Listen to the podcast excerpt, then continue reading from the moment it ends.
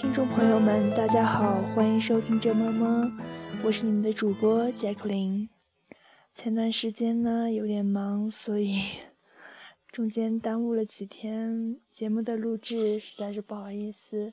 我会尽量把之前缺掉的节目补上的。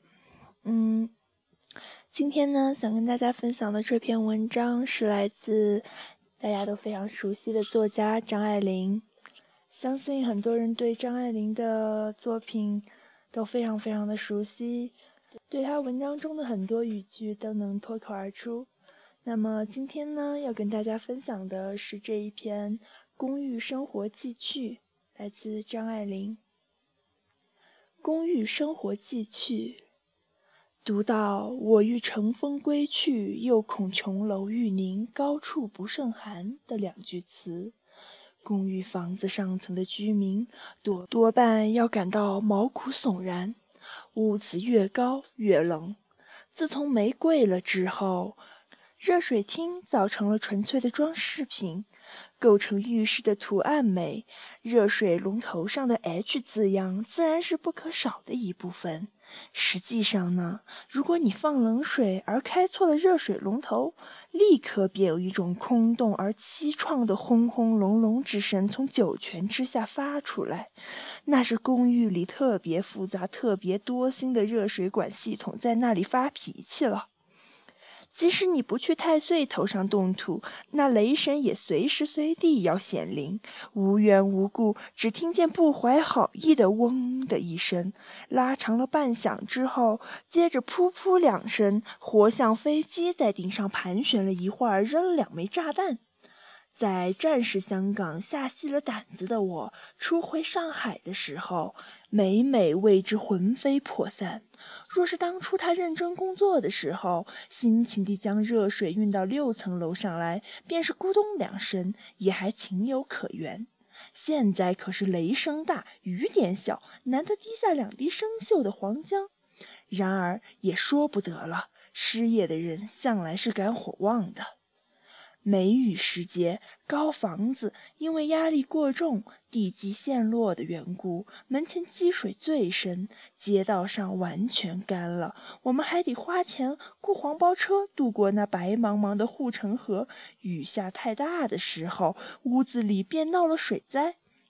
我们轮流抢救，把旧毛巾、麻袋、褥单堵住了窗户缝。障碍物浸湿了，脚干换上，污水折在脸盆里，脸盆里的水倒在马桶里。忙了两昼夜，手心磨去了一层皮，墙根还是汪着水，糊糊墙的花纸还是沾了斑斑点点的水痕与霉迹子。风如果不朝这边吹的话，高楼上的雨倒是可爱的。有一天下了一黄昏的雨，出去的时候忘了关窗户，回来一开门，一房的风声雨味，放眼望去是碧蓝的萧萧的夜，远处略有淡灯摇曳，多数的人家还没点灯。常常觉得不可解，街道上的喧声，六楼听得分外清楚，仿佛就在耳根子底下。正如一个人年纪越高，距离童年渐渐远了，小时的琐屑的回忆反而渐渐亲切明晰起来。我喜欢听市声，比我较有诗意的人在枕上听松涛，听海啸。我是非得听见电车响才睡得着觉的。在香港山上，只有冬季里北风彻夜吹着常青树，还有一点电车的韵味。常年住在闹市里的人，大约非得出了城之后才知道，知道它离不了一些什么。城里人的思想背景是条纹布的幔子，淡淡的白条子便是行驶着的电车，平行的、匀净的、声响的河流，源源流入下意识里去。我们的公寓临近电车场，可是我始终没弄清楚电车是几点钟回家。电车回家这句子仿佛不很合适。大家公认为电车是没有灵魂的机械，而“回家”两个字有着无数的情感洋溢的联系。但是你没看见过电车进场的特殊情形吧？一辆衔接着一辆，像排了队的小孩，嘈杂、叫喧、愉快地打着哑嗓子的铃，克铃克铃克铃，吵闹之中又带着一点由疲乏而生的驯服，是快上床的孩子，等着母亲来刷洗他们。车里灯点着雪亮。专做下班的售票员的生意的小贩们，满身兜售着面包。有时候电车全进了场了，但剩下一辆，神秘地像像被遗弃了似的，停在街心。从上面望下去，只见它在半夜的月中袒露着白肚皮。这里的小贩所卖的吃食，没有多少典雅的名色。我们也从来没有坠下篮子去买过东西。想起《农本痴情》里的顾兰君了，他用丝袜结了绳子，缚住了纸盒，掉下窗去买汤面。袜子如果不破，也不是丝袜了。在节省物资的现在，这是使人心惊肉跳的奢侈。也许我们也该试着掉下篮子去。无论如何。听见门口卖臭豆腐干的过来了，便抓起来一只碗来，噔噔噔，奔下六层楼梯，跟踪前往，在远远的一条街上访到了臭豆腐干担子的下落，买到了之后，再乘电梯上来，似乎总有点可笑。我们的开电梯的是个人物。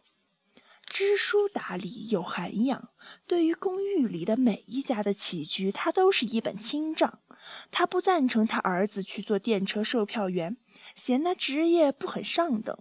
再再热的天，任凭人家江陵沁得震天响，他也得在汗衫背心上加上一件熨得溜平的纺绸小褂，方肯出现。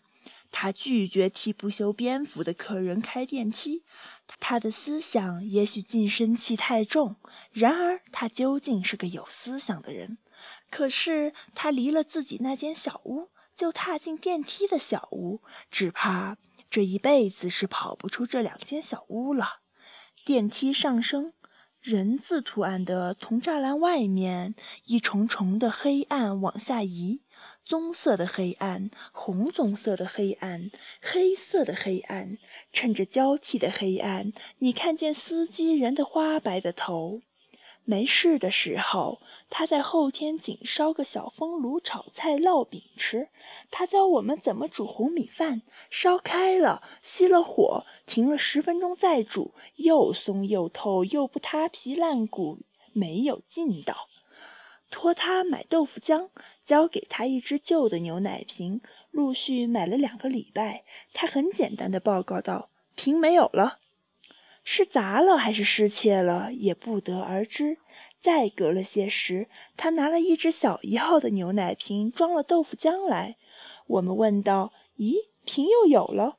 他答道：“有了。”新的瓶是赔给我们的呢，还是借给我们的，也是不得而知。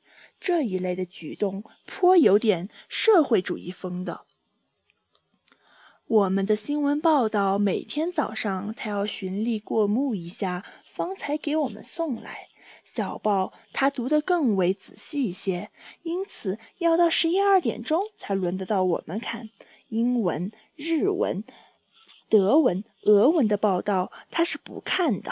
因此，大清早便卷成一卷，插插在人们弯曲的门钮里。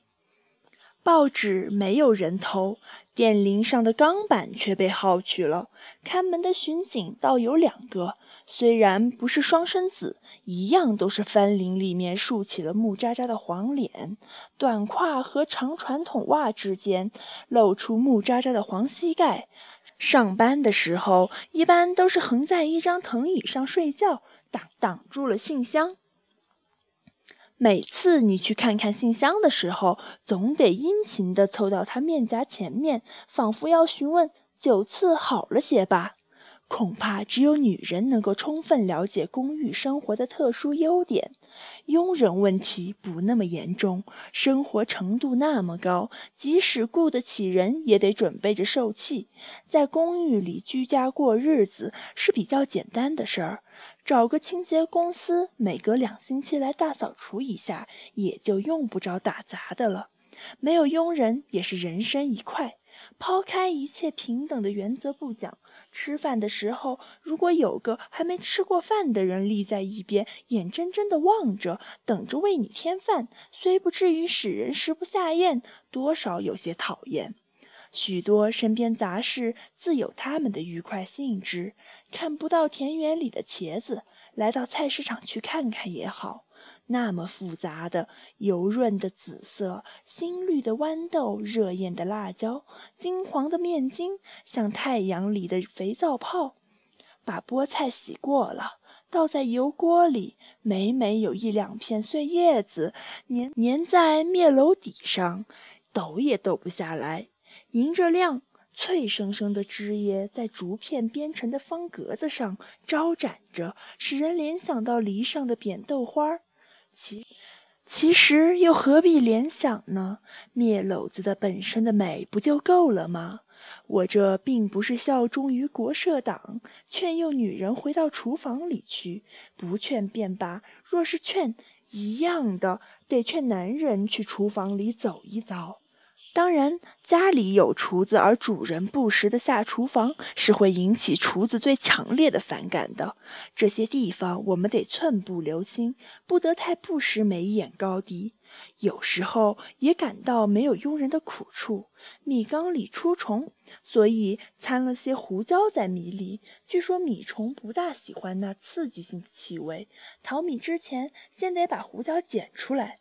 我捏了一只肥白的肉虫的头，当做胡椒。发现了这错误之后，不禁大叫起来，丢下了饭锅便走。